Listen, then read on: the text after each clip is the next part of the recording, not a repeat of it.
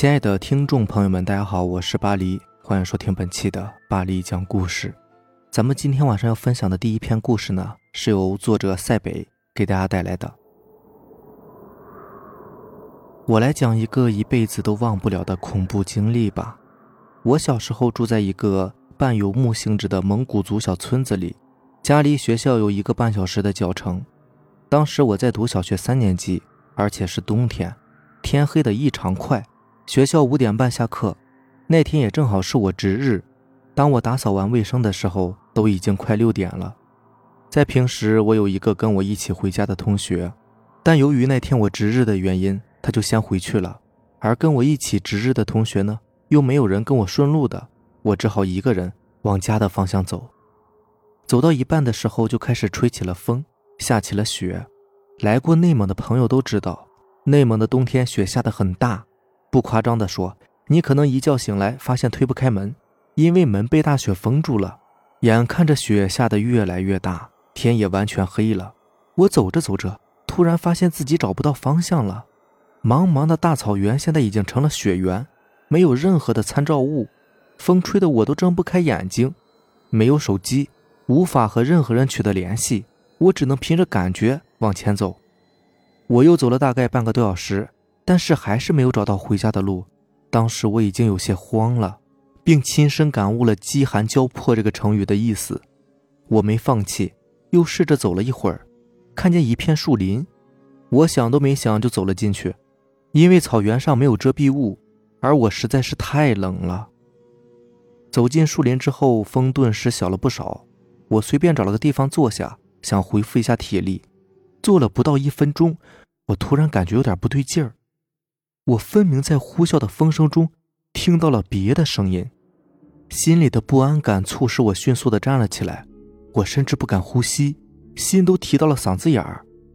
我慢慢的环视四周，最后在我右手的方向看到了至少五双冒着绿光的眼睛，那几双眼睛一直盯着我看，离我也就五六米的距离。我猛然意识到，我遇见了狼群，而刚才听到的声音。就是他们的喘息声，死亡的恐惧瞬间袭遍我的全身，不停的颤抖。我想呼喊，可是喊不出来，双腿软的像是面条一样。但是这种状态维持了不到十秒，求生的本能开始要求我采取行动。作为草原上的孩子，我是见过狼的，但是从来没有这么近距离的接触过。阿爸从小就告诉过我，遇见狼该怎么办。我知道我不能露怯，如果一旦被发现我在害怕，他们会瞬间展开进攻，逃跑是不可能的。先不论我跑不跑得过他们，背对狼群就是最愚蠢的行为。草原上的狼都是怕枪的，所以我从地上拿起来一个比较粗壮的树枝，用拿着枪瞄准的姿势慢慢后退，眼睛一直盯着他，表明我根本不害怕他们。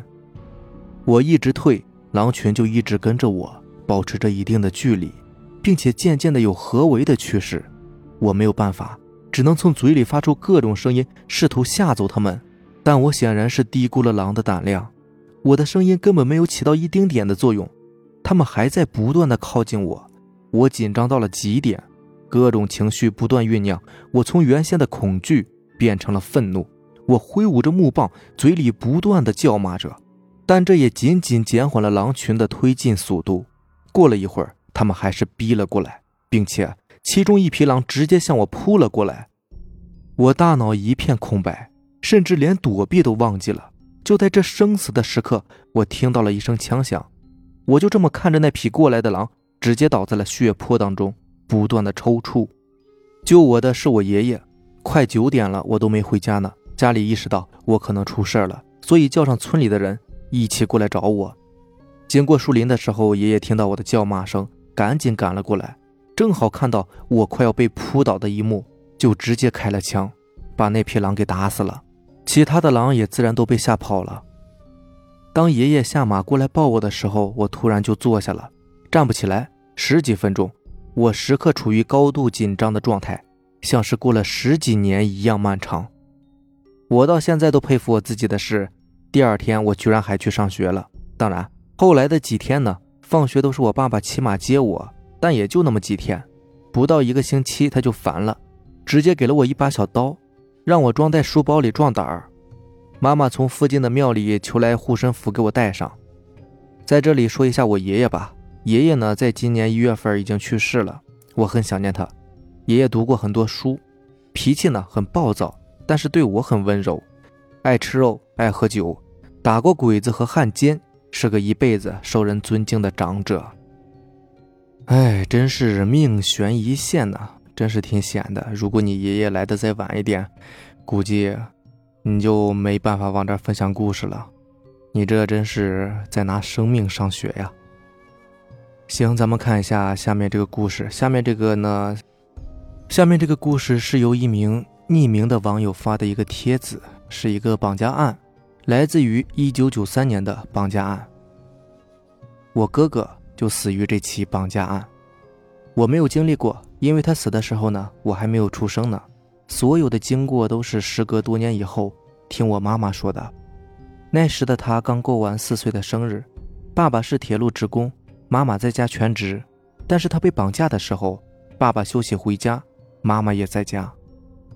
事发的前一天，妈妈接到消息说爸爸第二天要回来，就带着哥哥上街去买新衣服。可能不是特意去买衣服的，但是就还顺便做了这么一件事吧。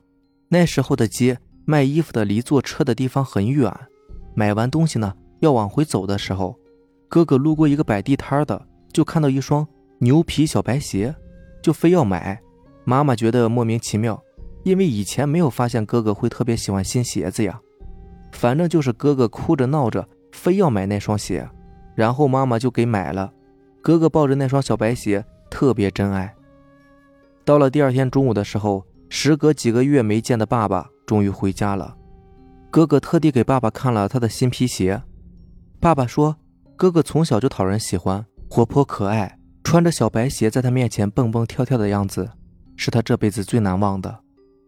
可这就像是注定了一般，一切前因后果，从细节就早已经注定了。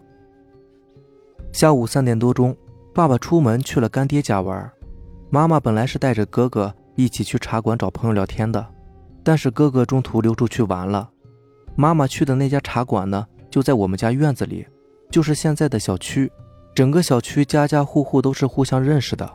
哥哥活泼可爱，讨人喜欢，叔叔阿姨、婆婆爷爷的也都很喜欢他。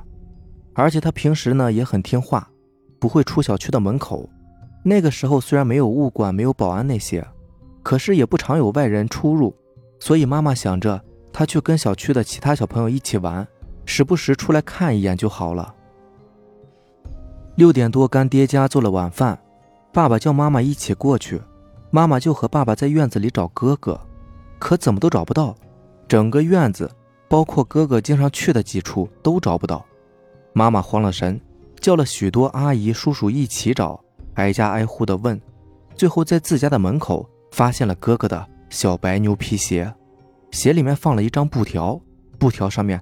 歪歪扭扭的字写着：“拿十千元来娶娃儿。”没有错，十千元来自一个没有上过学的小保姆，她是我家楼下阿姨家新雇的保姆。其实那时候不说保姆，因为她是那个阿姨的远房亲戚，家里困难，就托人到阿姨家说情，留下她照顾阿姨家同样四岁的小哥哥，每个月呢给二十块钱。他为什么要绑架我哥哥呢？绑架案法院判定结束后，当地报纸是这样说的：他年仅十七岁，当时到阿姨家照顾小孩已经六个月了，在乡下有一个混混男朋友。当时男朋友想筹钱买电话，他见到哥哥穿牛皮鞋，就觉得应该很贵吧，觉得我们家应该是很有钱的，于是就效仿了电视里的绑架。他在法庭审判的时候说，当时没有想杀哥哥，就想着拿十千元和男朋友到外地去。在他想象中，千元是最大的，十也是最大的，所以他只想要十千元。后来为什么不等赎金来就杀了哥哥呢？还分尸装进蛇皮袋里，坐火车抛尸在行李架上？因为当时哥哥的眼神让他感到害怕。他说他本来是为了家里的感冒药的，想要哥哥睡过去。另一个小哥哥貌似也是生病了，吃了药在睡觉，于是他就觉得。那个感冒药应该很有效，骗他吃了药以后，又玩游戏似的绑住手脚，拿胶带捂住嘴，然后就威胁他说不要动，不然就杀掉他，再然后就在沙发上睡过去了。我也想不通为什么一个小保姆午后绑架一个小孩还有心思睡觉，时间的具体线索我也不太清楚，不过报纸上写的就是一天的事情。然后小保姆醒来之后，睁开眼看到的就是哥哥狠狠地瞪着他，那是爸爸经常做的。我从小也知道，爸爸最有威慑力的就是眼神，基本上瞪我一眼，我就会吓哭的那种。妈妈说，爸爸对我这个女儿还算好的，但是他对哥哥就是真的严厉。不准他哭，告诉他随时都要像一个男子汉一样拿出气势来。所以哥哥在反映出自己受到威胁的时候，做的第一件事情就是拿出气势来，装作自己什么都不怕的样子。妈妈说，小保姆在法庭上哭着说，她睁开眼睛就看到哥哥那凶恶的眼神瞪着她，估计睡觉的时候也一直瞪着她。她被那种眼神吓得跳起来，就气愤地打他，但是哥哥的眼神一直都是那样倔强。而且试图凶狠的样子，他就干脆拿刀杀了他。细节报纸上没有写，整篇报道也不过二百多字。妈妈一直留着，到我十七岁的时候才拿出来给我看。我是九五年出生的，我出生以后，院子里的长辈有意无意的都会提起哥哥，统一说的就是没有那个哥哥，哪里来的他呀？那个小保姆后来怎么样了？如你们所料，十七岁犯罪，未成年嘛。不至于判死刑。他在我十七岁的时候刚好出狱了。我看着报纸问妈妈细节，她说那时候只是伤心，可爸爸眼睛都哭瞎了。楼下阿姨来家里磕头道歉，但当时他在外地，所以爸爸妈妈也知道不能怪他。至于那个小保姆，我只知道她姓文，四川隆昌人。你问我有没有想过报仇，或者是去见一见她，我都不知道她长什么样子。也不敢随便在爸爸妈妈面前提起她。我没有见过哥哥的照片，我只知道我有这么一个哥哥，性格和我完全不一样的哥哥。若是他现在还在的话，只怕我早已当姑姑了吧。这是发生在我家的一件恐怖惊悚的事情，对我的爸爸妈妈、爷爷奶奶、外公外婆都是极其恐怖的事情。虽然对我没有什么影响，但是我想得出来，小保姆今后。日日夜夜都会想到哥哥那凶恶的眼神，哪怕他闭着眼睛，哪怕他醒着，在不点灯的夜里，时时刻刻都会想着有那么一双眼睛看着他。